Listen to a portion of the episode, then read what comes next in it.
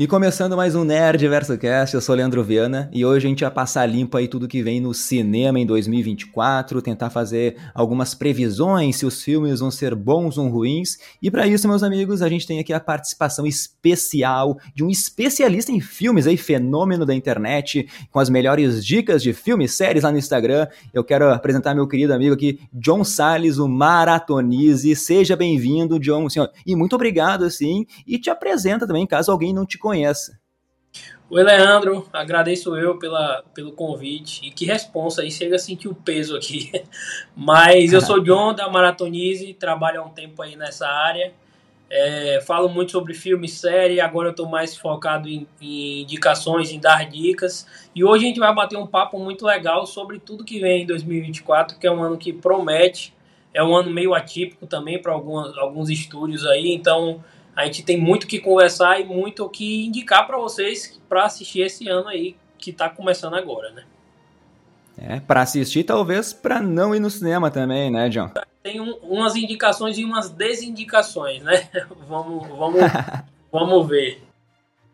E só para o público ficar ciente, né? O Marcelo tá voltando da sua viagem do Japão, não tá presente aqui. E aqui em Porto Alegre teve um temporal que deixou pessoas muitos dias sem luz. O Diego ficou cinco dias sem luz e a internet dele ainda não tá, insta, não tá estável ainda, né? Então ele tava caindo toda hora, vai ser somente eu. Mas o John aí, pô, vai, vai suprir a falta de todo mundo. E, e para ficar mais emocionante, para ficar, quer falar alguma coisa, John? Não, pode, pode seguir. Ah, tá. E para ficar mais emocionante aqui, a gente resolveu criar quatro categorias para tentar encaixar os filmes, né? Que vão ser melhores filmes do ano, vale o ingresso, uh, ninguém se importa e filmes lixo, assim. Ó. Por exemplo, ah, Oppenheimer é tipo, é filmes melhores do ano. Uh, Creed 3, A Morte do Demônio, é os filmes que valem o ingresso pegar aí Miss Marvel, Jogos Mortais dessa, é aqueles filmes que ninguém se importa, e daí tem lá Shazam, FNAF, Exorcista Devoto, que são os filmes lixos, pelo menos para mim, né? Não sei se o John concorda com essa minha lista aqui. É, todo ano a gente tem essa, essa divisão aí de filmes, e eu até iniciei falando que esse ano de 2024 vai ser um ano meio atípico, porque é, 2023 a gente ficou claro pra gente que tá rolando aí um cansaço dos filmes de herói, né? Nem todo mundo tá querendo mais, acho que inclusive eu tô nesse bonde. A gente tem muito muito filme, vamos dizer que filme descartável, tudo muito igual, histórias muito iguais, e então 2024 a gente não vai ter filme de herói, acho que só vai ter, não, vai ter alguns filmes de herói, mas a Marvel, por exemplo, reduziu muito seu calendário e a DC está se reinventando também, então 2024 vai ser um ano diferente para algumas dessas coisas aí. Sim, sim. E a gente começou só falando de filmes de heróis da Marvel, pô, e ano passado a gente só falou mal das coisas, sabe? Teve algumas exceções ali, Guardiões, Aranha Verso. Então, realmente, tá vindo muito filme genérico, né, cara? Tem que ter pelo menos um coração no filme, um bom roteiro ali. Então é isso, eu e o John, a gente vai tentar aqui prever onde onde iremos encaixar os filmes. Tenho certeza que talvez o René aí, lá do nosso clube Nerdverso, ou algum outro integrante, algum membro aí que faz parte, tá com tempo livre e vai fazer, vai montar uma tabelinha no Excel aí, pra, vai disponibilizar lá no nosso grupo do Nerdverso e no final do ano a gente vai ver quem acertou mais aqui, tá, John? Até já deixo o convite para ano que vem tu voltar aqui para ver quem acertou mais e também para fazer as apostas de 2025 aí, hein, John? Tranquilo, a gente volta até antes, porque 2025 tá muito longe ainda, pode ser. Então, perfeito. Então, ó, na descrição desse podcast vou deixar o link para quem quiser participar do Clube Nerdverso, tá, pessoal? E o clube tem vários prêmios todo mês, aí tem vários sorteados também para participar do podcast com a gente aqui. Mas sem enrolação, vamos começar aqui os, os, os filmes que vão estrear em 2024 com Pobres Criaturas, que chega aos cinemas no dia 1 de fevereiro, que está sendo elogiadíssimo aí, vai contar a história da Bella, da Bella Baxter, que é interpretada pela Emma Stone que é uma jovem que é trazida de volta à vida por um cientista brilhante, uh, excêntrico, eu diria, assim, que que é interpretado pelo William Dafoe, né? Então a Bella, ela vai estar tá querendo conhecer o mundo e sair em uma aventura com o Mark Ruffalo, né? O Hulk aí, que ele faz um papel aqui de um advogado muito debochado, né, cara? Então o filme ele vai mostrar o amadurecimento da Bella com as suas vivências do mundo. E é meio injusto porque eu assisti esse filme essa semana, John, né, na cabine de imprensa que teve aqui.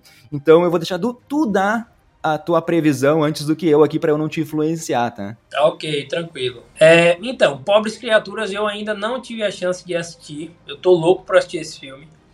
Porém, eu tenho certeza que é um filme que vai ter uma relevância absurda aí em 2024, até porque é um grande candidato do Oscar.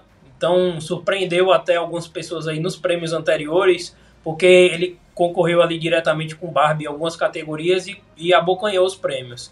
E a Emma Stone é uma atriz versátil, incrível, a gente, ela já provou isso pra gente inúmeras vezes em La La Land, ela já é uma atriz, inclusive, que tem um Oscar por La La Land. E esse filme promete, porque pelo que eu já vi do filme, as prévias e tudo que eu li, é um filme muito, a gente pode chamar de peculiar, e é, é um filme que é, provavelmente vai ter Oscar, e eu acho que pode até surpreender em alguns, alguns prêmios. Então tô doido pra assistir, também vi um pouquinho da história, que tem ali um transplante de cérebro que acontece com ela e é do mesmo universo de Frankenstein, se eu não me engano. Então, é, eu estou ansioso para ver e é um filme que com certeza vale a pena todo mundo ir assistir. E todo mundo que eu conheço que foi na cabine elogiou muito. É, tô doido para ver logo. E eu acho que, inclusive, é, estreou hoje no Brasil oficialmente, né? Ou é, ou é no início de fevereiro.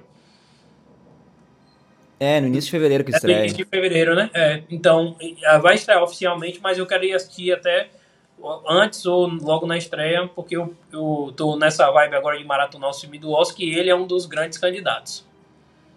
É. E em qual categoria tu acha que se encaixa aí, Pobres Criaturas? Rapaz, eu acho que na categoria que vale o ingresso. Vale muito o ingresso, inclusive.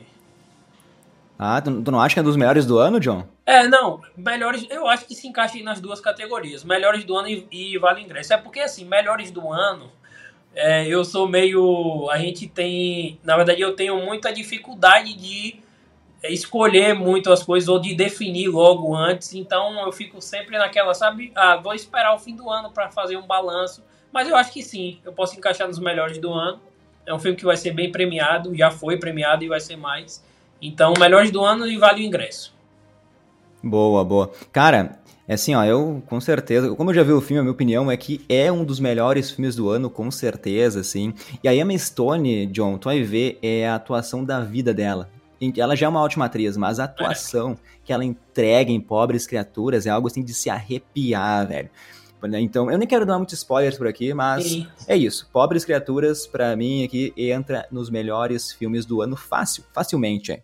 E se eu não me engano, ela não é só. Ela tá, não tá só estrelando, ela é produtora, se eu não me engano, também, do filme, né? Acho que ela entrou ali ah. então ela vai além, né? É, ah, daí eu não sei, mas se, se, ela é produtora, ela investiu bem o seu dinheirinho ali. E só que tu falou, né, que tá no mesmo universo de Frankenstein, na, na verdade não, é tipo assim, é uma releitura, talvez é uma resposta ao Frankenstein ali. Bebe uhum. muito, bebe muito de, do filme de terror lá, mas aqui ela, tipo assim, ela sai de casa e vai começar a vivenciar ali o mundo, né, e vai amadurecer, vai começar a se tornar talvez uma mulher mais completa, porque ela começa como se fosse uma criança sem saber de nada, sabe, da vida. Assim. Entendi, entendi. Mas mas tem o um negócio, do, o negócio do cérebro, tem na história, não tem? Eu tem, tem, tem. tem né? Ah, tá. Tem, tem. Tem isso aí. Tá? É, e é bem interessante quando eles explicam isso, hein, John? Assim, ó, garanto, ó, assistam não, esse filme que vale, assim, ó, é o melhor filme do ano, tá?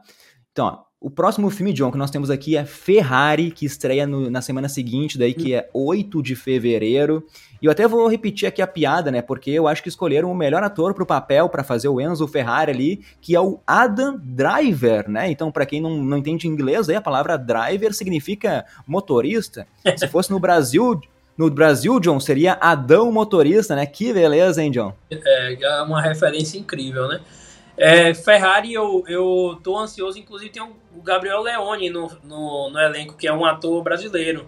É, já vi algumas obras dele, Eduardo e Mônica, etc. É, tô ansioso, eu tenho um filme que eu amo, que é assim, meio similar com esse, que é Ford vs Ferrari, não sei se você já viu, mas é um adoro, filme que eu, adoro. eu amo, assim, eu acho que eu boto no top da vida, assim, top 10 da vida. Então, é, o filme Ferrari me chamou a atenção pelo Gabriel no elenco, por ser desse universo aí que tem, uns, tem filmes que eu amo, como eu falei, Ford vs Ferrari. E É, além do Adam Drive, que é um ator absurdo, eu acho ele muito bom também. Aquele filme História de um Casamento, por exemplo, eu gosto muito da atuação dele. Ótimo. Tem aquela tem a moça é, que é a, a, moça de, da saga Divergente, que o Shailene Woodley, eu acho o nome dela, não sei a pronúncia certa, mas ela é uma atriz que a gente assistiu a evolução dela. Ela começou numa saga ali meio teen e tal, então ela tá ela fez muita fez séries com Nicole Kidman, por exemplo, Big Little Lies e foi evoluindo muito.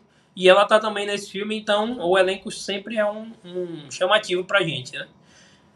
Sim, e tu falou do Gabriel Leone, e se eu não me engano, ele vai fazer a série da Netflix no qual ele vai interpretar o Ayrton o Senna, Ayrton né? Senna, então, isso, é. O, ca e o cara tá no mundo... Super assertiva, porque ele é, é muito talentoso. Sim, o cara entrou no mundo automobilístico aí de cabeça, é. John. Verdade. Pensando assim, daqui a pouco ele vai pilotar a Fórmula 1, né? Vai, vai entrar Olha aí. vez mesmo. Olha aí. E para quem não para quem não sabe, a Ferrari vai mostrar então, ah, tipo assim, como que a empresa saiu de, da beira da falência e decidiu apostar tudo naquela corrida lá de longa distância na Itália, é, não lembro é, o nome aqui. É o Le Mans, eu acho, um negócio assim, não é? Ah, pode eu... ser Le Mans, pode ser. Porque se eu não me engano, é, em Ford vs Ferrari eles também mostram essa corrida que duram dias, né, e tal. Não sei se é o mesmo período, mas tem uma é. corrida que é bem típica de lá. Pois é, pois é. Então é isso, né, cara? Vai, vai mostrar como é que a Ferrari, assim, redefiniu essa ideia aí de carro esportivo de alto desempenho. E eu aqui, eu vou dar minha aposta, né? Eu vou escolher a categoria que Ferrari vai entrar lá nos melhores do ano, hein, John? O que, que tu acha aí? Eu acho que também. Ferrari eu, eu, eu aposto também que vai entrar nos melhores do ano. Pelo elenco, pelo, pelo, pela história, o potencial da história, então vamos apostar em melhores do ano. Boa, a gente, tá, por enquanto está pensando igual, hein?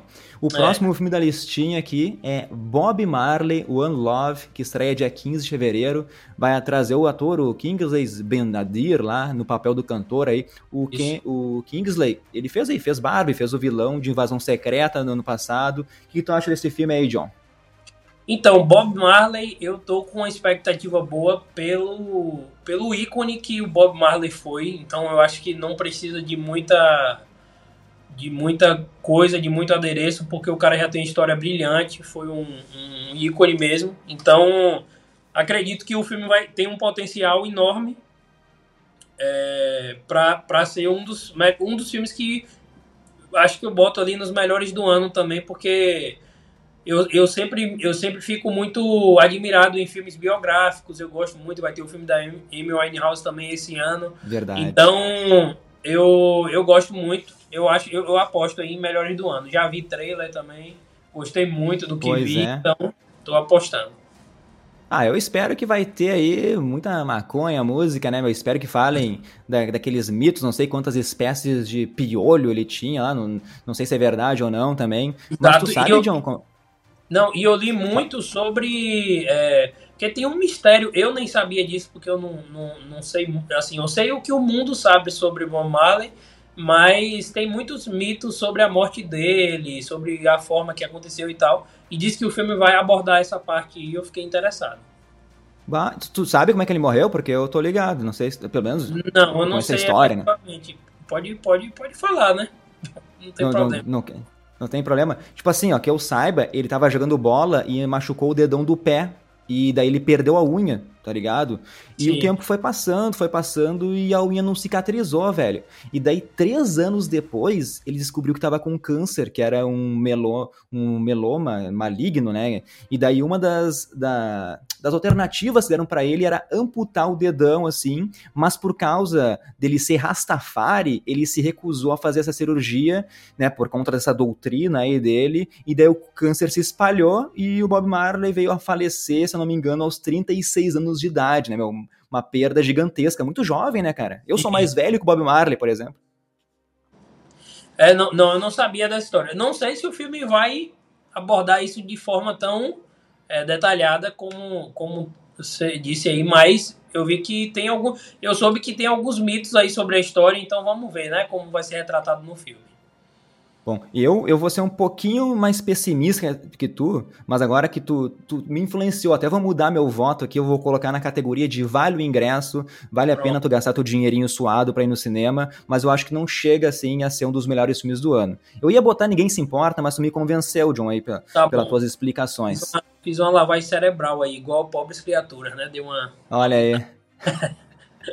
tá bom, eu vou, Mas... eu vou apostar, eu vou ser ousado. Eu vou botar em melhores do ano aí, Bob Marley, One Love. Isso aí, queremos ousadia por aqui. E o próximo filme, John, é Madame Teia, que chega nos cinemas dia 15 de fevereiro. E, pô, Madame Teia tem um elenco aí, Dakota Fanning, Adam Scott, que fez Ruptura, tem a Emma Roberts, a Sidney Winnie lá. Mas a Sony, né, John, tem uma reputação aí de estragar tudo que ela faz aí quando ela toca a sua mãozinha o dedo podre, né, no universo do Homem-Aranha, em live action. Dito isso, os roteiristas de Madame Teia são os mesmos de Morbius, hein, John? Então, esse filmaço aí, né, que a gente conhece. Rapaz, esse aí eu vou apostar muito em como é a pior categoria que a gente tem, o nome? É, tem lixo. Ninguém...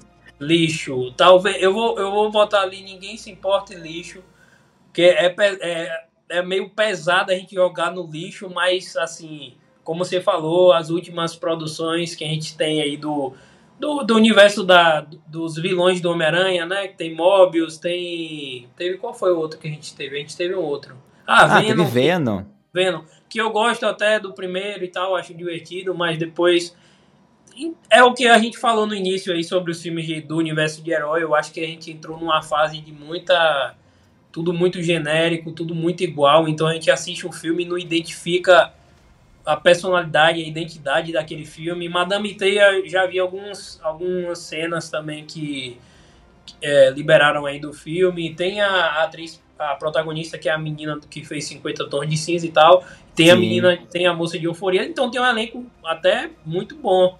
Só que não é o elenco que faz o filme, infelizmente, né? Um dos pontos, a gente tem roteiro, tem direção. Então, Madame Teia eu vou descartar aí, porque eu acho que vai, eu acho que vai estar no framboesa de ouro do, do ano que vem. então é Mas, ô John, sem ficar em cima de muro, tem, tem, vamos fazer que tem que escolher só uma categoria aí. Tá escolhendo ninguém tá, se importa então ou lixo? Eu vou, botar no, eu vou jogar no lixo. Boa, eu, eu concordo contigo, tá, John? Eu vou botar no lixo também, porque a é. Sony, ela, faz, ela sabe fazer bons trailers, ela sabe enganar a gente. Então, e eu fico mal, cara, porque Homem-Aranha é o meu personagem favorito dos quadrinhos, assim, e o que eles estão fazendo de fazer, trazer os vilões, os personagens do Homem-Aranha, sem trazer o próprio Homem-Aranha, cara, eu não, não vejo motivo, sabe, é. para mim, continua sendo apenas para querer dinheiro, para encher os seus, seus bolsinhos aí.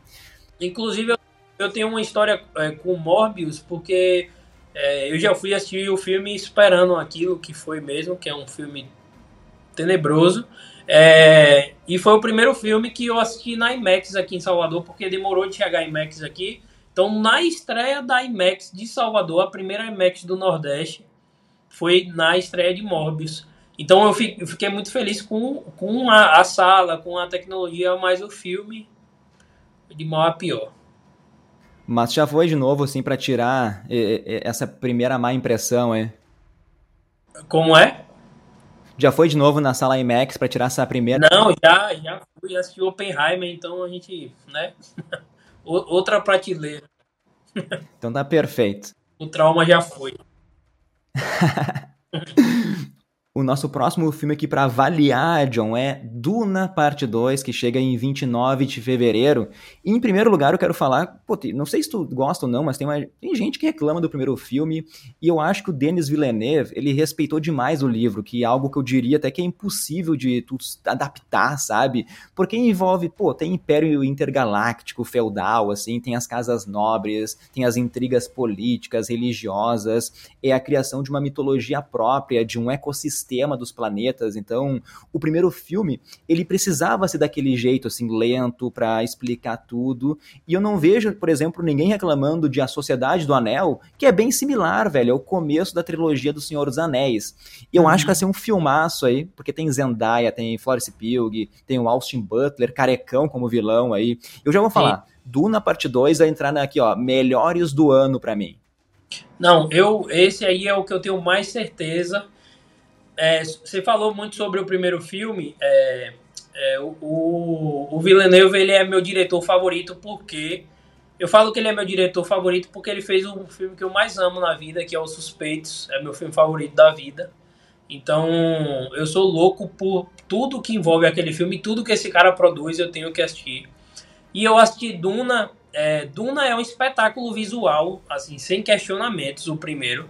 Ele é um absurdo é, visualmente, o cara pensa em tudo, em todos os detalhes, o elenco é absurdo. E realmente o filme, o filme tem um caráter de introdução. É, eu fiquei um pouquinho frustrado porque assim, quando a gente não sabe muito sobre o universo antes de, de ver o filme, a gente quer ver um filme que tenha um ritmo ali legal e tal, tenha um, um, um ápicezinho. E Duna é bem tênue, né? Ele é mais, como você falou, ele vai mostrando ali o universo, ele apresentando ali o, o a população e etc. Mas eu assisti, eu fui na Comic Con em São Paulo recente e eles fizeram um painel de Duna 2, que foi o painel, foi o melhor momento inclusive do evento para mim. E eles levaram, levaram a Zendaya, o Timothée Chalamet, a Florence Pugh, enfim, e o, o, e o diretor foi também, o Villeneuve. Rapaz, a gente assistiu acho que 15 minutos do Eita. Duna 2. E foi. A gente assistiu os 15 primeiros, primeiros minutos do filme e depois algumas cenas soltas. Assim, eu não, não tenho nem como descrever. O que a gente. O que o pessoal se decepcionou aí com o primeiro filme, pode esquecer, porque o segundo vai ter muito, vai ter muita ação, muito conflito. Então, o 2 vai ser uma junção do que foi o primeiro, um pouquinho aprimorado aí. Então, com certeza, melhores do ano, talvez o melhor aí do ano, eu posso até apostar nisso. Então, tô, boto todas as minhas fichas aí. Se fosse um poker aí, eu ia jogar tudo em Duna 2. Ia fazer all-in daí, hein, John? É, tudo, só, é. só aqui, ó. e eu gosto. E a chegada do Denis Villeneuve também, né? Isso, também. A chegada dele também. Cara, eu adoro a chegada. Mas aqui, ó, vamos, vamos para março agora, porque no dia 21 de março temos aí Kung Fu Panda 4, né, cara? Pum, tá de volta aí. Dessa vez, o, pelos trailers, o vilão é um camaleão que vai trazer os outros vilões de volta aí. E pensando agora, assim, eu acho difícil uma animação ser ruim. Eu não lembro da última animação que eu saí com raiva, que eu detestei, eu não consigo lembrar aqui. Então, cara, sei lá, né, meu? Eu, eu não gosto disso, assim. Por quarto filme do Kung Fu Panda, será que precisava, John? É, eu também me questiono muito, mas a gente sabe que o que comanda isso é o retorno financeiro e tal, e é uma franquia de peso, né, Kung Fu. Eu fico ali no time de que acho que não precisava, mas é um retorno aí depois de oito anos, eu acho, né? Eu, eu, eu não, não criei tanta, tanta, tanto vínculo assim, tanto laço com, com a franquia de Kung, de Kung Fu. Acho legal, acho que tem uma mensagem muito bela e tal, mas não é tipo Shrek para mim, porque Shrek eu acho que é, podia fazer 20 filmes que eu ia amar todos. Mas Kung Fu eu tô, eu acho, eu sou meio neutro, sabe? Acho ok, legalzinho, é, mas eu acho que eu vou colocar aí na categoria de vale o ingresso porque vai ser divertido. Como você disse, animação, é, a gente vai com aquela expectativa de filme legalzinho para passar o tempo. Aqui alguns destoam é, é, positivamente, que são os da, da Pixar normalmente, que inclusive esse ano tem, a gente vai falar mais na frente, né? Mas Kung Fu para mim não entra nessa nessa categoria a mais, sabe? Ele entra naquela categoria, beleza, vamos ver um filminho ali para se divertir, ter uma mensagem legal. Então acho que vale o ingresso. Vou botar nessa categoria aí.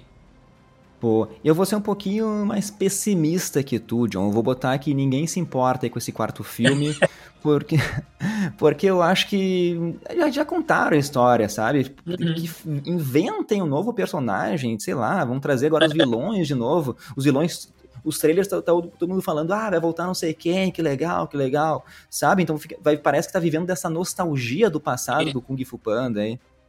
E os, os estúdios de animação, até a, a própria Pixar, que eu acho a melhor de todas, eu também senti, e tem sido muito comentado, que estão em um momento de crise aí porque não existe mais muita criatividade para novas histórias. Então, como eles precisam ter é, recurso, arrecadar dinheiro, eles, eles usam dessa nostalgia aí, trazem de volta filmes que a gente ama, é, de alguma forma, para que é, tenha um, um, um, lucro, né? É isso que manda na indústria do cinema, então acho que os caras ficam, ficam insistindo muito nisso por isso. Por conta do, do lucro. Concordo contigo, John. Mas vamos seguir para o nosso próximo filme, que é Godzilla e Kong, que estreia 29 de março. Dessa vez, o Kong e o Godzilla vão se unir para enfrentar um perigo maior ainda, que é o Scar King, é um macacão calvo lá, tem, tem visual de vilão, tem visual de vilão, vou, vou combinar contigo aqui. Cara, mas fazendo a previsão aqui, eu acho que a luta final vai ser legal, vai ter o Kong lá com aquela manopla dourada ali, depois que machucaram o, braço dele no filme anterior, tem o Godzilla rosa ali, super saiyajin, vai ser uma luta legal, mas eu acho que o que vai fuder, assim, o filme vai ser o elenco humano. Vai ter elenco humano, nessas partes vai ser ruim. Eu já vou dizer aqui que esse filme vai entrar na categoria de novo, ninguém se importa, John. É, esse eu, eu tenho até uma peculiaridade sobre mim para falar. É, eu já jogo nessa categoria também de ninguém se importa, porque realmente eu não me importo com nada que tem relação a Godzilla e Kong, porque não sei, desde sempre eu tenho um certo preconceito com filme de macaco com, contra outro monstro, ou monstro que destrói a cidade e fica em cima da torre batendo. Não sei, eu criei uma, uma, um rançozinho desse tipo de filme e nunca me importei. Aí agora vai ter mais um, eu acho que já tem quantos filmes Godzilla? Não sei nem quantos tem, né? Tem vários. E, e agora criaram essa Godzilla vs Kong. E, enfim, eu boto no ninguém, eu, não, ninguém se importa. Talvez alguém se importe, mas eu não. Então, boto nessa categoria aí. Mas, ô John, assista o filme O Godzilla Minus One, que é, né, esse... foi o Japão, foi lá no Japão que fez, que estreou no final do ano. Vê esse filme e depois me, me conta o que tu achou desse filme, porque esse filme ele é diferenciado. É, não, eu ouvi falar muito sobre esse filme, inclusive foi pro Oscar, né, na categoria de efeitos visuais, e chamou muita atenção porque ele teve um orçamento bem, bem tímido ali, e a galera conseguiu se virar e foi pro Oscar. É, Vou, vou dar uma chance a ele, eu acho. Vou, vou assistir, porque é, é, um, é um que tá ali fora da curva. Mas não é o tipo de filme que, que eu me apego, sabe? Sim, sim. Sim. Cara, e parece que ela vai dinheiro que faz, né? Pô, os filmes aí custando 200, 300 é. milhões e o, o, cara no Japão com um recurso limitadíssimo entrega uns efeitos visual assim muito bom, cara. É incrível, John. Mas. Ele vai, chegar, ele vai chegar nos cinemas do Brasil? Eu não. Já chegou, já chegou, já saiu, acho. Chegou já no final veio, do ano. Saiu. Foi bem rápido, né? Eu não. É. Ah, eu pensei que ainda ia chegar. Não, ele chegou ali na, perto do Natal, sabe? Na, na pior época de estrear filmes, tá ligado? É. Onde ninguém vai no cinema. Mas continuando aqui, ó, entrando em abril, John, temos o filme Rivais, 25 de abril, que vai trazer a Zendaya e um trisal aí. Não sei se chegou a ver o trailer, porque a Zendaya vai ser tipo assim. Ela é uma tenista em ascensão, dela se machuca, daí ela transforma o namorado dela, ou o marido ali. É o marido. Ele era um jogador. É, ele era um jogador é. medíocre e o cara vai virar o campeão, assim. E daí Isso. o problema vai acontecer porque surge ali daí um rival pro cara jogar tênis, só que esse cara é ex-namorado da Zendaya e também era, era melhor amigo do maridão dela. E, então eu acho que vai ser clichêzão, mas eu acho que esse filme vai surpreender, hein, cara, porque Zendaya nunca decepciona.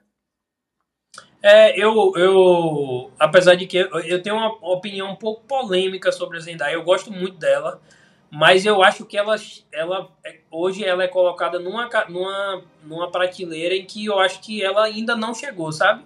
Gosto, eu acho que o, o nome dela tem um peso absurdo, onde ela, onde ela se envolve, é, tem muito holofote em cima. Eu fui, eu vi o trailer desse filme, vi a história. Eu não vi se é história real, não me lembro se é baseado em. Não, acho que não. Não, né? Mas, é, por exemplo, o Twitter enlouquece com qualquer coisa que Zendaya faça. Então, na, na época que saiu a, a, a primeira imagem do filme, que é ela e os dois caras, é, repercutiu muito e tal. Então, eu acho que pode sim surpreender. Quando eu vi o trailer, eu achei que. É, que pode ser uma, uma, boa história aí. Eu não sei qual é o gênero específico do filme, mas talvez seja um, um drama, não sei, não sei qual, qual, qual vai ser o, o, o, teor do filme, o teor principal. Mas eu, eu aposto aí em vale o ingresso. E eu, eu vou contigo aí também, acho que vai ser vale o ingresso aí para é. rivais. O próximo filme que eu tenho aqui é Guerra Civil, estreia no mesmo dia, no 25 de abril aí, só que esse é o novo filme da A24, que vai ter Wagner Moura, tem a Kirsten Dunst aí, a Mary Jane do Homem-Aranha lá, dos primeiros Homem-Aranha, tem o Nick Offerman. Então esse filme aí, para quem não sabe, vai mostrar um futuro onde surge um conflito dentro dos Estados Unidos mesmo, que, tipo assim, é uma união improvável de Texas e Califórnia contra o resto do país. E daí eles são tipo uma equipe de jornalistas que eles saem em viagem para tentar captar assim a dimensão né, dessa guerra e eles acabam no meio do conflito e se tornam alvos dos soldados aí. E John, só por ser da A24, esse filme já tem minha atenção, né? Tem o Wagner Moura, daí redobra, né? Brasil sendo representado aqui. Então, ó, A24, cara, esse ano eu já vi, né? Vai, ainda não saiu no Brasil, mas O Homem dos Sonhos é um filme que eu esperava estar entre os melhores filmes do ano e ele foi um pouquinho abaixo, né?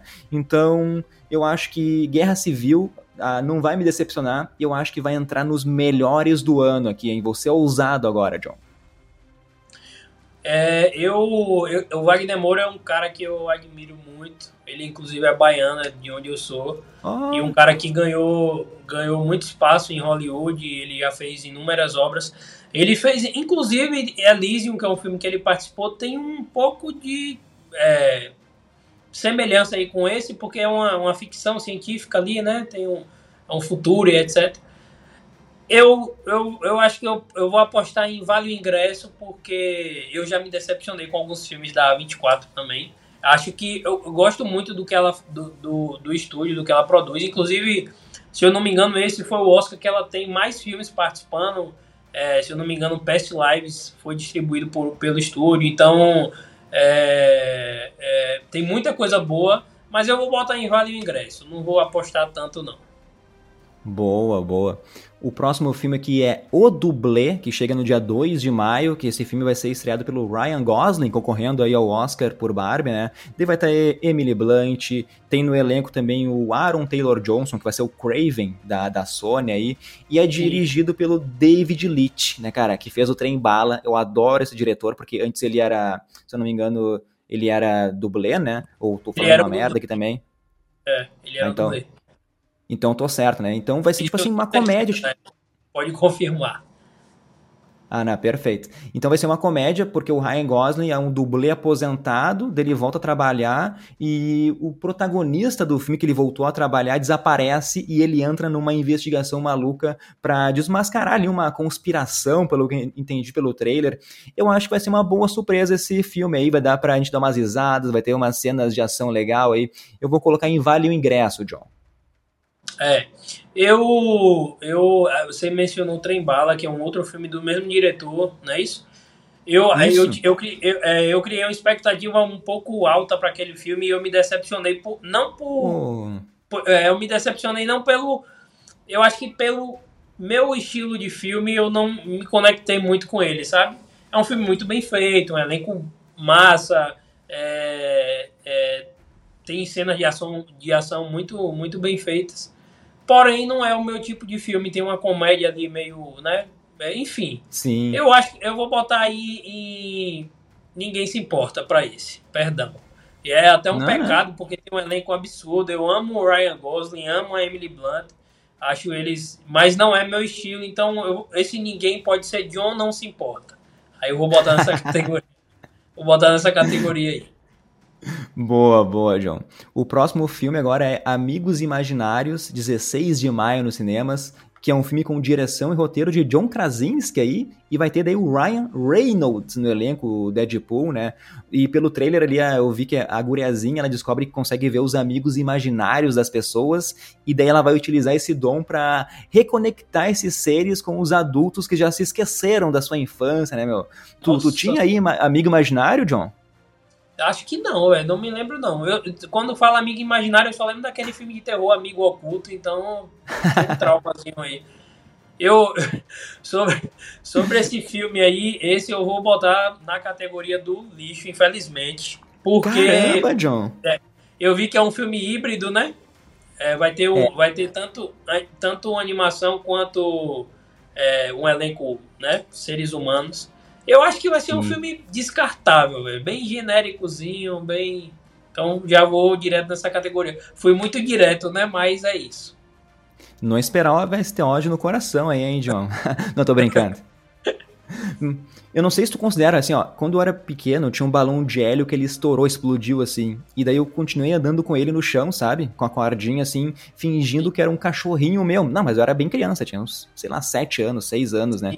Então, não, não sei se tu considera isso um amigo imaginário para mim, mas esse é o mais perto que eu tive. É, mas eu acho que pode ser, né? É um balão se tornar um cachorro, tem uma imaginação aí no meio, né? E eu ficava andando com ele ia pelo shopping, assim. Fiquei alguns dias com, com essa corda, né? Meus pais deixaram eu me divertir. Mas eu acho que esse filme vai entrar na categoria Ninguém se importa. Não acho que vai ser tão ruim assim para concorrer ao framboesa, o framboesa aí do, dos prêmios.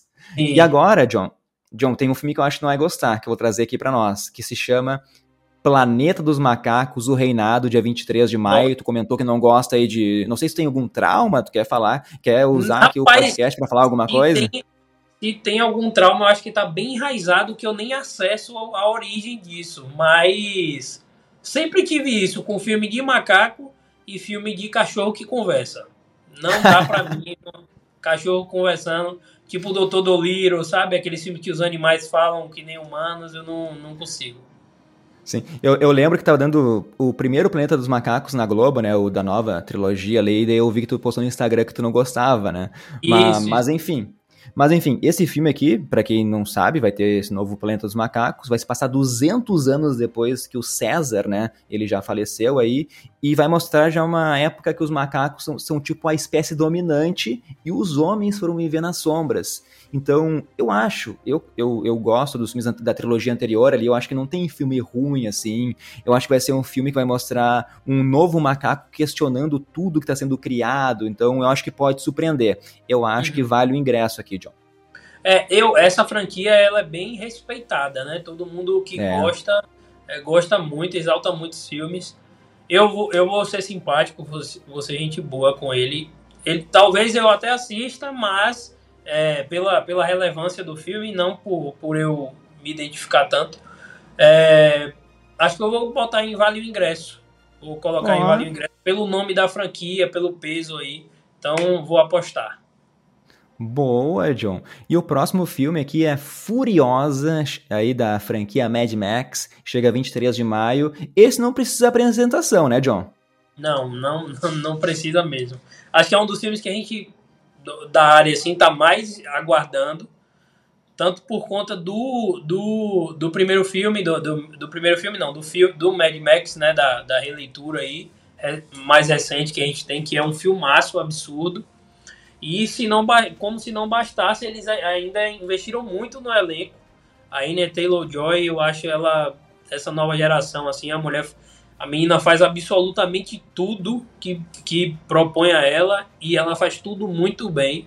Ela tá numa das minhas séries favoritas, tem um papel ali um pouco pouco relevante ali, mas muito importante, ou mas muito muito bem feito, que é Peak Blinders, não sei se você já assistiu, boa, mas ela boa. aparece ali. Ela já fez O Homem do Norte, que é um filme que eu acho é, é, que merecia mais reconhecimento. A Bruxa, Gambito da Rainha, e aí vai. Ela tem um, ela tem uma carreira que parece de uma atriz de, sei lá, 60 anos e a, minha, a mulher já fez muita coisa muito bem. Então é isso, ainda tem o Chris Hemsworth, né? Talvez seja um filme é, um pouco de um, de, uma, de, um, de um nível um pouco diferente dele, porque ele está muito ali reconhecido por Thor, por viver o Thor e alguns filmes de ação mais gen, é, genéricos, e eu acho que agora em Furiosa ele vai viver uma coisa ali um pouco diferente. Então, estou aguardando muito. Já vi também na Comic Con algumas prévias, me empolguei muito. Estou ansioso. Pois é, né? Ah, a, a categoria, eu já ia esquecer. Esse aí eu vou ah, botar é. em melhor do ano também. Junto com Duna né? lá, até parece que tá no mesmo universo, né? Duna e Mad Max é quase. Pois é, né? Daria para fazer um crossover legal é, aí. É. Tipo, tipo Godzilla vs Kong, só que um filme bom. Ah. E vai ser louco ver o Chris Hemsworth aí como vilão, né, cara? Acho que a gente não tá Exato. acostumado a ver esse lado dele. E tu falou tudo da Anya Taylor-Joy, concordo, assim embaixo. E Estrada da Fúria, o filme anterior, eu acho perfeito para mim. Perdeu injustamente o Oscar daquele ano, merecia ganhar melhor filme.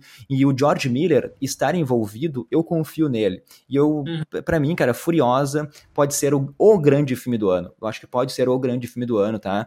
E esse ano tem bons filmes aí. Se a gente for ver, é muita sequência, né? Que loucura isso. 2024, é. a gente pode. É o ano da sequência, muita sequência vindo aqui. E eu também concordo contigo, coloco na categoria melhores filmes do ano.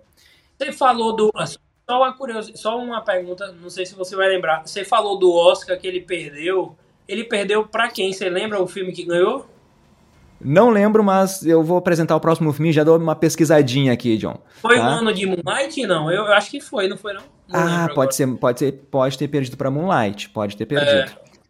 Mas Depois eu vejo aqui por isso. Pronto. O próximo filme é Ballerina, de 6 de junho aí, que vai ser um derivado de John Wick, vai ter a Ana de Armas no papel principal e o, a sinopse que eu li ali, ela vai ser uma assassina, né? A Ana vai ver uma assassina e ela vai estar tá buscando vingança contra quem matou a filha dela. Né? Tranquilo aí. E, cara, o diretor da quadrilogia lá, o Chad, não sei o que, esqueci do sobrenome dele, vai estar produzindo o filme, vai estar ali supervisionando. Então, eu acho que pode vir coisa boa aí, tá, hein, John? Eu acho que pode ser vale o ingresso. Eu postaria em vale o ingresso nesse, John. É, é, a Ana de Armas, inclusive, ela fez um, um, Eu gosto dela também muito. Ela fez um filme aí esse ano que passou, Ghosted, da, com Chris Evans na Apple.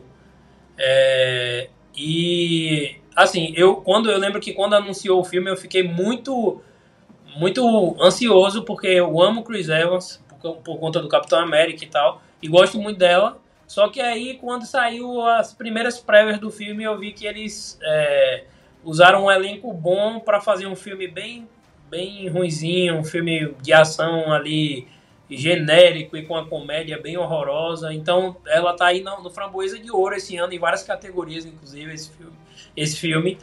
Mas é, John Wick é uma outra, né? Tem um peso, tem uma outra pegada. Pelo que eu vi também desse filme, ela vai ser quase que uma Joana Wick, né? A versão feminina de é. John Wick. Então eu acho que vale ingresso, acho que eu também coloco nessa categoria aí.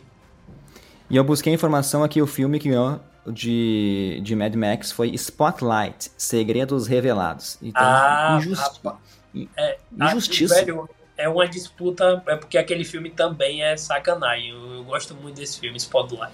Eu pensei que era Moonlight, que não é um filme que eu... É, ganhou, acho que pra La La Land. Pronto, lembrei agora. É porque teve aquela é briga La La Land e Moonlight, é. Mas Verdade. Spotlight é um filme filmão também. Podia dividir Bom. o Oscar, não entregar os dois. É. O próximo filme que eu tenho aqui é Divertidamente 2, que estreia dia 13 de junho. Cara, eu amo demais o primeiro filme, é um dos meus favoritos da Pixar, talvez o meu favorito, tá? Eu enxergo que ele funciona muito bem com os adultos, com as crianças ali. Eu sempre falo que eu acho genial tu colocar a tristeza e a, e a alegria trabalhando juntas, né? Porque isso reflete o nosso dia a dia, a gente vive um mix de emoções assim ao mesmo tempo. Eu odiei quando saiu o anúncio que teria uma sequência, mas depois de eu ver o trailer, John, esse filme eu necessito dele e do fundo do meu coração eu espero que a Pixar não me decepcione. Eu colocaria nos melhores do ano aqui.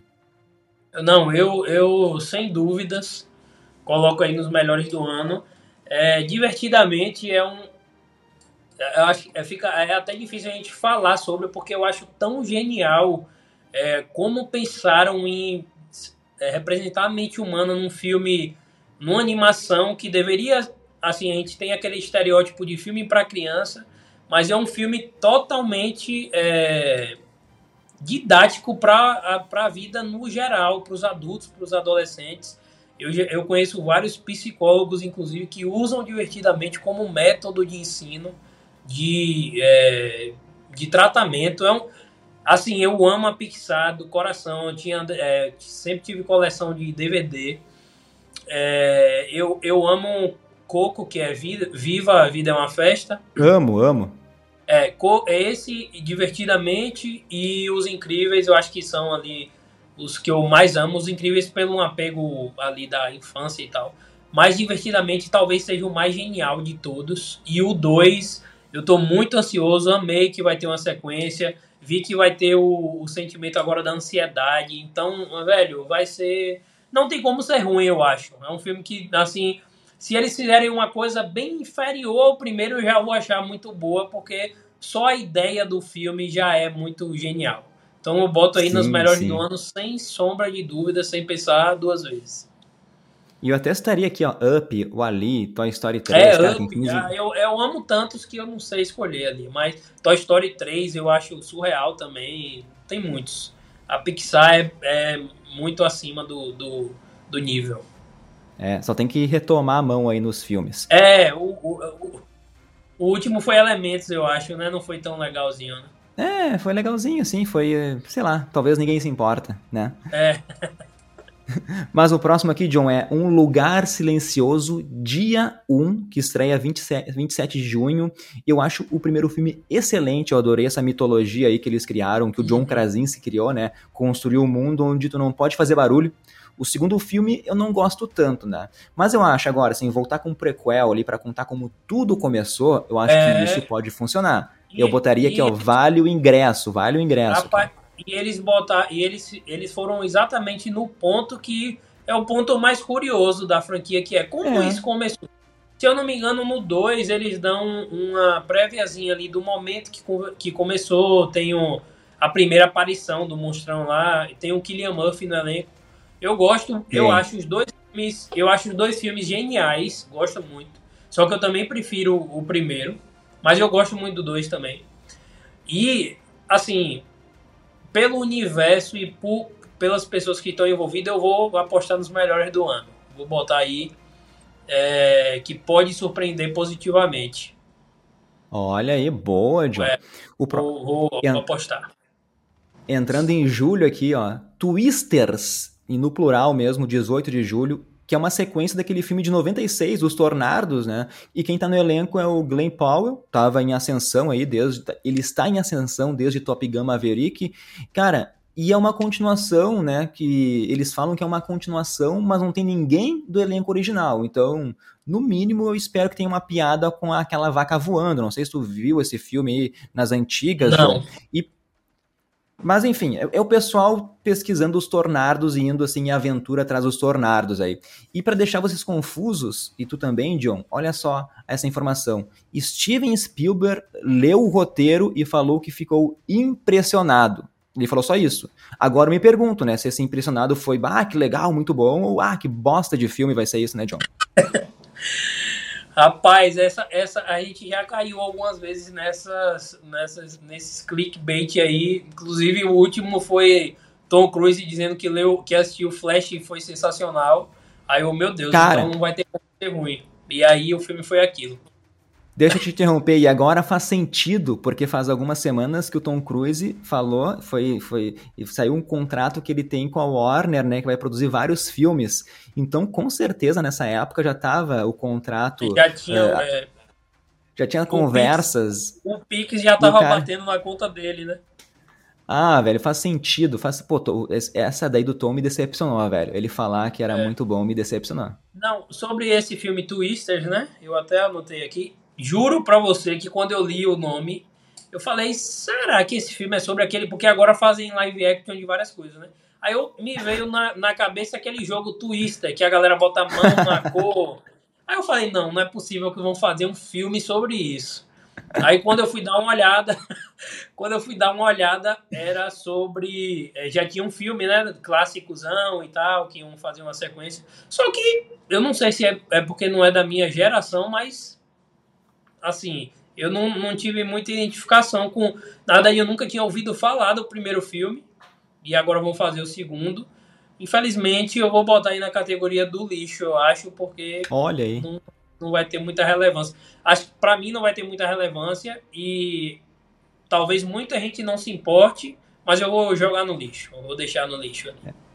É, eu vou, eu vou pra categoria Ninguém Se Importa aí. Eu acho que o Glenn Powell, pelo menos, vai dar uma, uma, um up pro filmezinho ali. Mas, tá. John, o próximo filme que eu quero falar aqui, eu tô até com a camisetinha, ó, que é Deadpool 3, chega 25 de julho aí, quatro dias antes do meu aniversário, e esse filme não pode decepcionar, ele não pode ter erros, eu espero muito sangue, piada de baixo calão, muita participação especial, Cara, se a Marvel errar a mão aqui em Deadpool, daí eu não vejo mais o, o, assim a luz no fim do túnel. Acabou, tá ligado? É a decadência, John. Então eles têm assim, ó, eles podem trazer todos os atores de X-Men assim para zoar o pessoal da Fox. Eles podem fazer uma história interessante. Eu arrisco dizer que é o filme que eu colocaria em primeiro lugar em melhor filme de 2024. Então entra na minha categoria aí melhores do ano, John. Deadpool 3. É, eu, eu me empolguei muito com as imagens que estão saindo aí do Hugh Jackman, né? Como Wolverine de volta. Sim. Com aquele, com aquele uniforme clássico dele, amarelão e tal. Eu gosto muito de Deadpool porque eu lembro que quando saiu o primeiro, ele, é, ele, ele, foi, ele foi um início ali de, um, de uma coisa um pouco diferente do, de, de tudo que a gente via de herói. Ele totalmente é, politicamente incorreto. Tudo que a gente achava que não podia ter num filme de herói tem em Deadpool. Eu gosto muito do 1. O 2 eu acho um podia ser melhor. É, tem um, alguns, alguns, alguns pontos ali que não me agradaram tanto.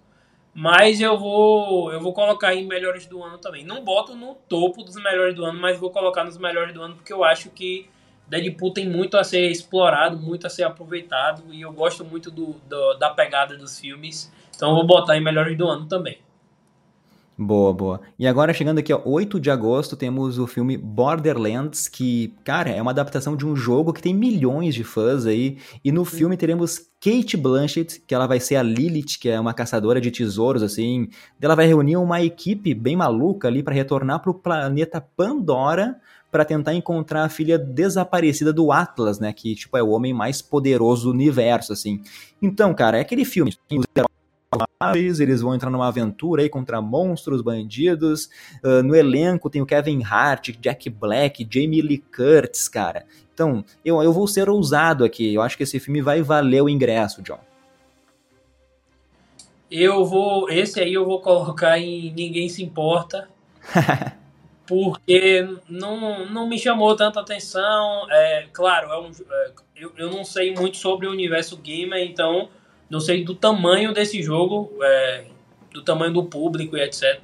O último que eu assisti de adaptação de, de jogo foi Uncharted, eu acho. E achei o filme. Assim, um filme que passaria. Ninguém se importa. Na, é um filme, é um filme que passa, vai passar na sessão da tarde daqui a alguns anos. E vai ser. É, é isso. Ninguém se importa, eu acho que é isso. A, a, a Kate Blanchett é uma atriz é inquestionável e tal, mas eu acho que tal, talvez ali foi uma dívida de jogo, ó, dívida de jogo, e aí ela teve que entrar no filme. E vai. E eu acho que ninguém se importa. Eu acho que tu vai ganhar essa tua aposta mim. Eu tô tentando ser ousado aqui, otimista. Mas Sim. em agosto, nós temos ainda no dia 29 de agosto aí Craven, o Caçador, mais um filme do vilão do Homem-Aranha aí, um filme que não tem Homem-Aranha e que o Craven não vai ser vilão, vai ser um anti-herói ali. Então, pelos trailers parece que ele ganha o poder e quando tem o contato com o sangue do leão, né? Cara, isso, isso é uma baixaria é, para mim. Eu, eu vi lá, eu, na época que saiu, eu fiquei sem entender, inclusive.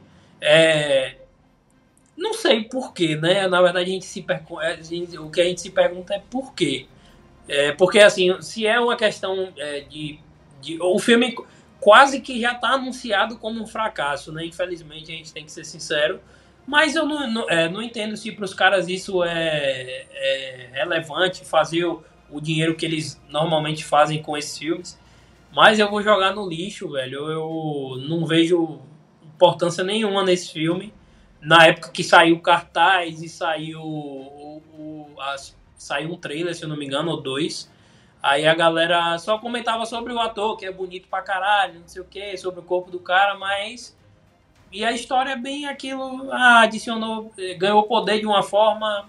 Enfim, não veio sentido, então vou jogar no lixo. E esse eu vou jogar com certeza. e eu te digo que a, a, história dos quadrinhos Craven, A Última Caçada, é uma das maiores HQs que eu já li na minha vida. Se, se pegassem esses quadrinhos e fizessem uma adaptação para o cinema, só seguindo ali, não precisa ser fiel, mas seguindo a maior parte, a sua essência, Sim. seria um filmaço. Mas, como não vai ser isso, não tem Homem-Aranha, vai ser lixo, concordo contigo, John. E, Leandro, fechando... só uma pergunta, na HQ, eles estão sendo fiel na forma de como ele, ele adquire os poderes ou não? Não? Não, então, na HQ ele é assim. Deme. Né? É, isso aí. Eu sei que existe liberdade, liberdades criativas, porque na HQ o Craven ele é só um, ele é um exímio caçador, ele é muito bom, um dos melhores caçadores do mundo, até por isso que ele vai em busca do Homem-Aranha, que ele quer caçar todos os animais, sabe?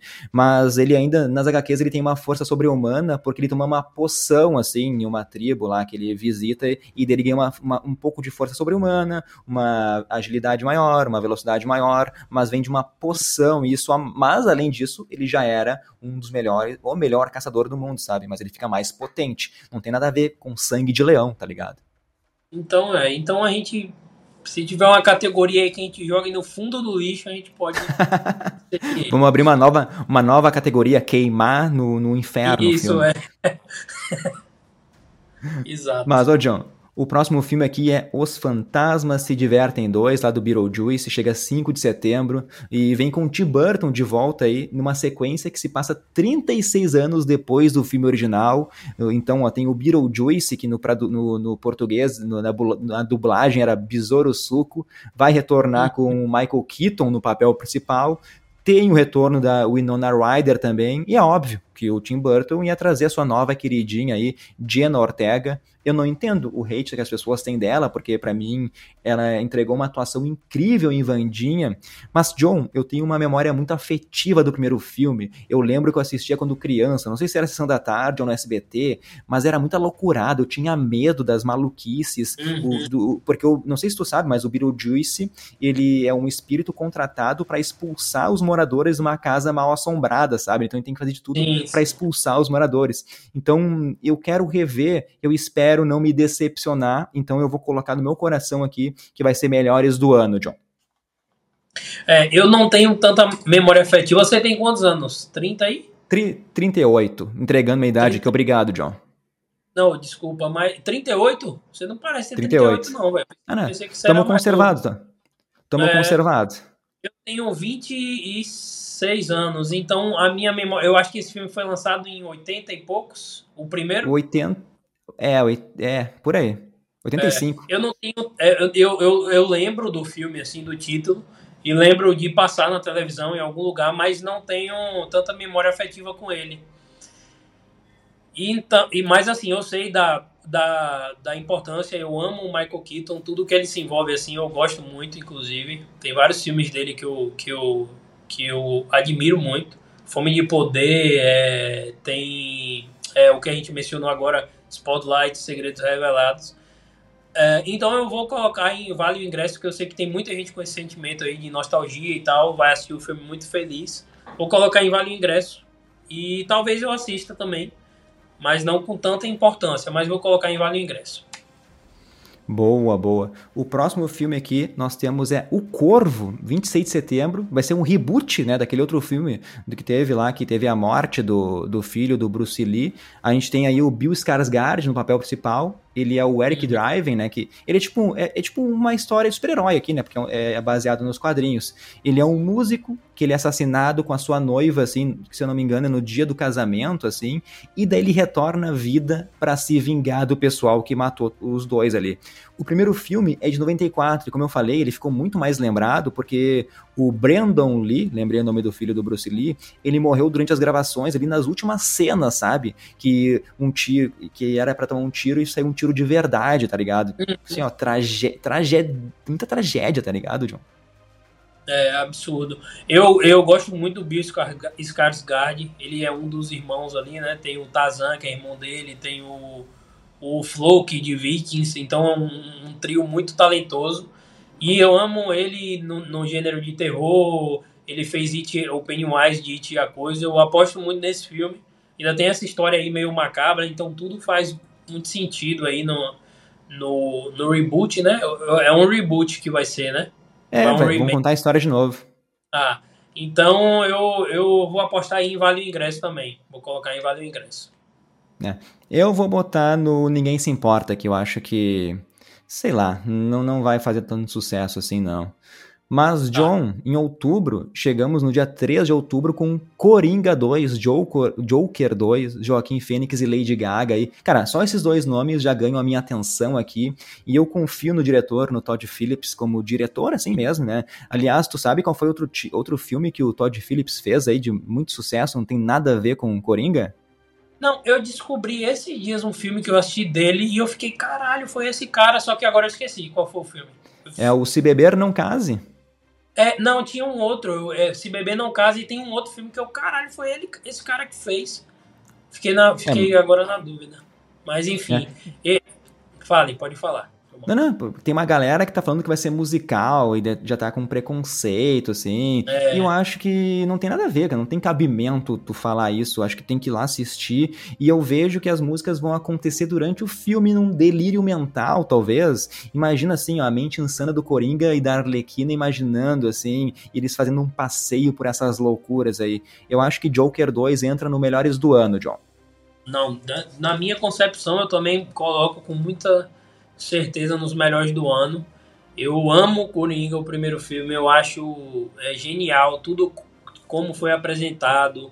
É, trazer um filme de, uma, de um personagem tão conhecido de uma forma tão dramática, tão pessoal. Aquele filme é. Eu amo aquele filme muito. E aí a gente tem o Joaquim Fênix, que é um absurdo. O diretor também é muito bom. E Lady Gaga, eu eu amo Nasce uma Estrela, que é um filme dela com Bradley Cooper. Amo. Eu acho ela talentosíssima é, na música e, e, atuando. Então eu coloco aí melhores do ano também, talvez no top 2, aí, top 3, vai estar junto com Duna e, e Furiosa. Eu aposto muito nesse filme. E a questão do musical, tem até uma, uma curiosidade aí, porque está acontecendo muito em Hollywood agora, que é dos caras produzirem um filme no formato de musical e apresentam o filme como se ele fosse um filme comum, não musical.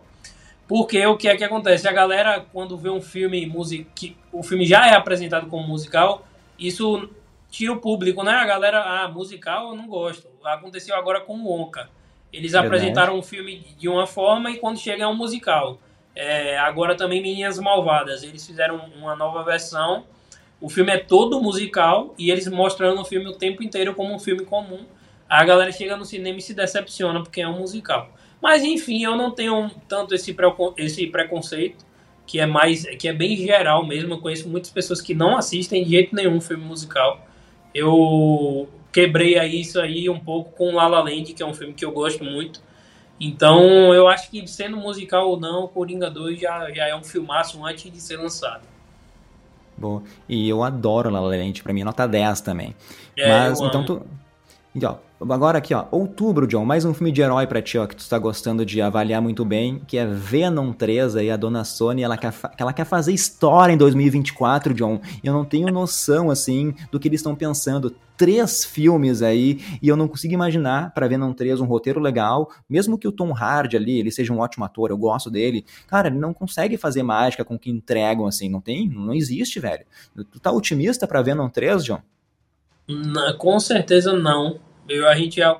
Foi Madame Teia, o outro que eu esqueci como é Craven. Craven. Craven agora Venom. Venom eu acho que tinha que ter sido lançado o primeiro filme e falar, ó oh, galera, foi legal aqui, vocês se divertiram, vamos fazer uma outra franquia. Mas como o primeiro, se eu não me engano, deu muito certo em bilheteria, acho que não lembro se bateu um bilhão, mas foi muito bem de bilheteria. Aí os, os caras lançaram dois, é, que já foi um filme, eu acho que mais tímido. E aí eles apostam no 3, né? Pra. Enfim, também tô com você aí, não, não entendo o porquê, mas vou jogar aí na categoria lixo, porque eu acho que é. é. até ninguém se importa, vai ser muito leve pra, pra Venom. É, vou pra lixo também. Aqui, ó, informação, ó, ó John. Venom 1 arrecadou 856 milhões, muito dinheiro. Aí, e, o, muito. e o 2, o do Carnificina, que é horrível, é, é, pior que lixo, arrecadou 506 milhões. Fez uma grana boa ainda. 506 muito. não é desprezível. Me, me, lembra, que ano foi lançado o 2? Ah, o 2? 2021. Pois é. é em é após a pandemia ali. Isso, é. 2021, é, a gente ainda tinha um cenário um pouco diferente aí do filme de herói, eu acho. A galera ainda tava mais empolgada. De lá pra cá, a gente teve várias decepções, então, não sei, o Venom 3 talvez não chegue a 300 milhões, eu acho. Talvez aí. Ah, Vamos aguardar. Eu os fãs são, são, são loucos por Venom, não entendo isso. Mas enfim, né? Próximo filme aqui pra gente julgar é Gladiador 2, 21 de novembro. Ridley Scott aí traz a sequência agora é 25 anos depois do original, né? Cara, de novo, uhum. eu tenho meu pezinho atrás, porque o Ridley Scott, ele não vem trazendo excelentes filmes ali. E um dos roteiristas de Gladiador 2 é o mesmo de Napoleão, que eu achei um filme ok. Mas tem um elenco grandioso. Paul Mescal, ele vai ser o protagonista, ele vai ser o sobrinho lá do, o, do personagem do Joaquim Fênix, né, do primeiro filme. Então ele vai se inspirar Sim. no Gladiador aí no Máximos e para fazer a sua trajetória como herói. Então, cara, o elenco, o elenco é, é sensacional, né, meu? Pedro Pascal, Denzel Washington, uh, Barry Keegan. Então, cara, loucura, né, John? É, eu, eu acho o Gladiador, eu amo o primeiro filme, eu acho que marcou muita gente também, né? O primeiro filme do, o, o Gladiador. E, é, como você falou, é um elenco absurdo. Gosto muito desse, desse ator, Paul Mescal. Ele fez uma série da Hulu, se eu não me engano, que é o...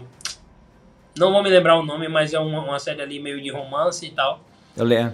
eu gostei dessa série, você não lembra? lembro também o nome. É, eu acho que é Normal People, só que eu não lembro o nome Normal em português. People, isso mesmo, isso mesmo. Só que eu não lembro o nome em português, eu, enfim. É, eu amo essa série, inclusive, então eu aposto muito em Gladiador. Acho que é, Ridley Scott, eu assisti Napoleão também, achei bem meieiro, assim. Foi para algumas categorias do Oscar, inclusive, de acho que efeitos, é, algumas, é, é de, algumas categorias de som, se eu não me engano. O último filme dele, o anterior, acho que foi o último antes de Napoleão, que foi A Última Batalha, o último duelo, perdão. O último duelo. Ah, sim. Que é. Gostei muito daquele filme. Achei massa. É, não teve uma, uma. Não teve uma visibilidade tão grande. Acho que talvez no período que foi lançado. É um filme que eu recomendo direto. Mas a gente fica aí meio na dúvida. Eu vou colocar aí em Vale o Ingresso.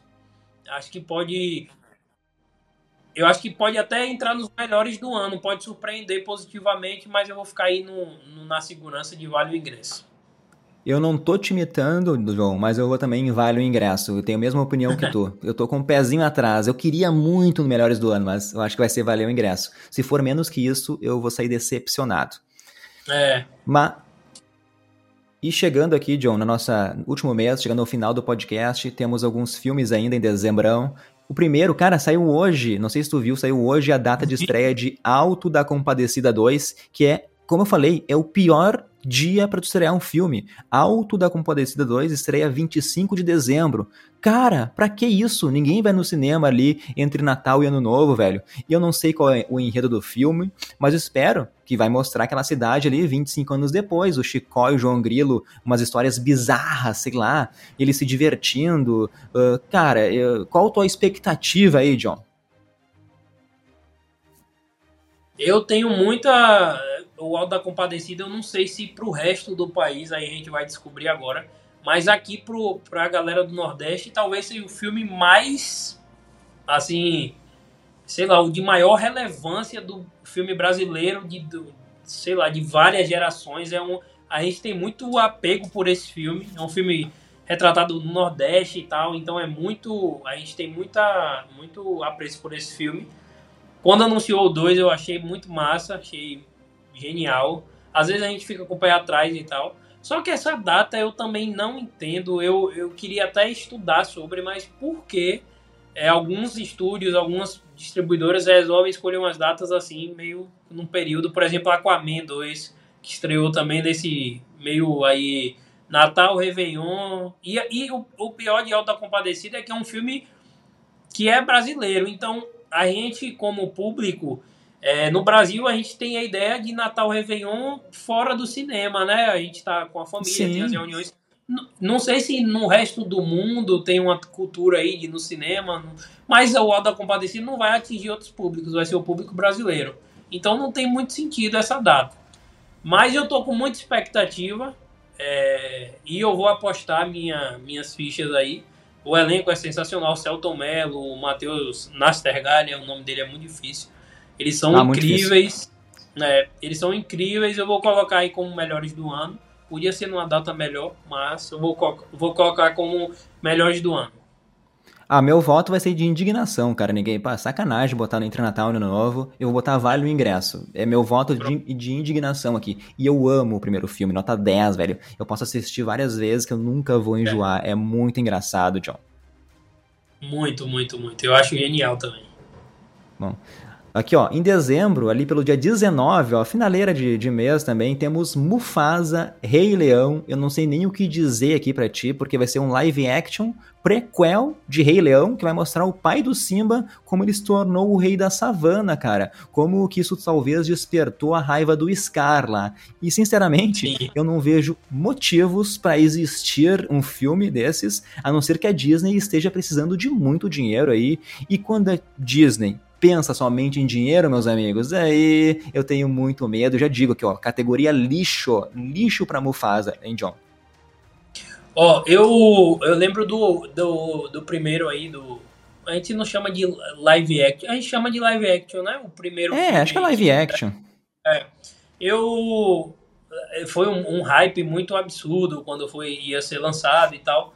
E eu fui assistir, só que eu acho que esse filme meio que envelheceu como leite para mim eu na época que eu assisti, eu curti até, eu falei, pô, muito bem, muito bem feito e tal.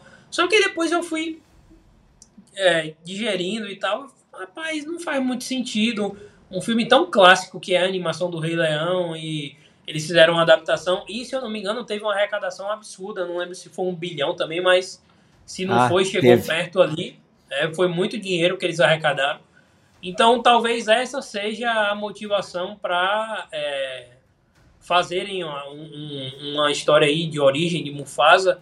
Eu não me lembro se as animações eles, eles mencionaram mencionavam essa história não, né? No Rei Leão 2, não, exemplo, não, não tem. Nunca teve Então vai ser tudo muito novo, só que de uma franquia que é muito icônica para várias pessoas aí.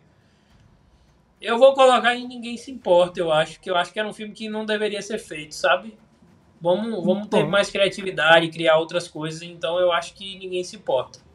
É, mas tu matou, tu matou a tua fala ali, tu disse, né? O primeiro Rei Leão fez um bilhão, vamos continuar nessa pegada. Cara, é, triste. Vamos, vamos apertar nessa tecla aí que tá funcionando. É. Mas aqui é o nosso penúltimo filme, John. É no mesmo dia de Mufasa, que é Sonic 3, porque depois do Jim Carrey ele ser o vilão aí por dois filmes, o Robotnik, eu acho que tá na hora de mudar os ares, e dessa vez eu acredito que vai enfrentar o Shadow, que é da cena pós-crédito do segundo filme, que nos games o Shadow tem uma história mega sombria, eu acho que vão dar uma, uhum. uma amenizada pros filmes, né? Eu gosto dos dois primeiros filmes, eu adoro assistir com meu afilhado, eu acho que esse é o público-alvo, então eu vejo o olhinho dele brilhar, sabe? E não é uma história cansativa para eu que sou um adulto, assim. Então, então para mim não fica uma experiência chata, sabe? Eu gosto de ver. E talvez eu também sou fã dos games aí. E eu diria que Sonic 3 vai valer o ingresso, John.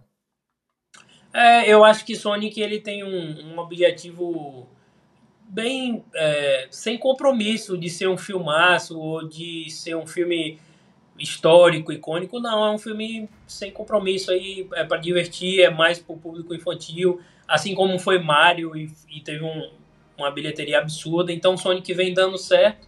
Acho que vale o ingresso sim, porque quem vai assistir já está esperando o que eles vão entregar. Então, acho que vale o ingresso. Sonic 3. Só que eu acho que também, assim, já deu, né? Já tá no 3, precisa fazer o 4. Eu acho que já tá demais. Vamos, vamos pensar em uma outra franquia aí. O cara é. Oh. O John fala bem, mas bate com a outra mão também, né, John? Vamos é, parar. Não, é porque Daqui a pouco vira tipo Velozes Furiosos, e aí os caras querem ah, ter 10 filmes, né? Pois é, pois é. Ah, sei lá, nem sei o que pensar sobre isso aí, tu até me deixou desnorteado aqui, John. Mas, é. agora, é o último filme aqui que a gente vai prever, que, que é Nosferato, que também chega numa data que é sacanagem. É no dia, é no dia 24 de dezembro. Eu acho que nos Estados Unidos deve ter, o pessoal deve ir ver filme, sabe? Deve ser alguma, tem alguma lógica por lá. Mas Nosferato... É, isso aí, tradição. Obrigado, John. Mas Nosferatu vai ser um remake lá do clássico de 22, só que o diretor aqui é o Robert Eggers, tu até comentou, né, do filme que ele entregou ali, O Homem do Norte, que, cara, uhum. só ele ser o diretor já diz muito. Eu quero ver a versão do Eggers que ele vai dar para Nosferatu, porque ele vai trazer ali um conto gótico de obsessão, né? E para quem não sabe, ó, a Ellen, a, a, personagem Ellen, vai ser vivida pela Lily Rose Deep. Errou! A Lily Rose Depp, é filha do Johnny Depp, e ela vai ser perseguida pelo Conde Orlick, que é o Nosferato, ele vai se apaixonar por ela, e ela é esposa do corretor de imóveis, porque o Nosferato, ele vai ser interpretado pelo Bill Skarsgård, e o corretor de imóveis é o Nicholas Holt, o Nosferatu vai estar procurando uma casa para morar, assim, e vai acabar entrando nessa confusão aí. E o Nicholas Holt, para quem não sabe, vai ser o novo Lex Luthor aí da DC. Tem alguma expectativa aí, John, para Nosferatu? Eu tenho por conta do diretor, como você falou. Ele tem alguns. E ele é bem. O, o estilo de filme dele é bem específico. Ele fez o Farol, A Bruxa, né? O Homem do Norte agora. O Homem do Norte é um filme que eu. Eu, eu acho que ele foi tão menosprezado e tão é, subestimado. Um filme tão bom, tão bem feito, um elenco absurdo. E o filme parece que nunca existiu, parece que foi um surto coletivo porque não teve bilheteria. Se ficou duas semanas no cinema foi muito. E, enfim, não foi para nenhum streaming, eu acho ainda, tá aí nessa, nas plataformas de aluguel e tal.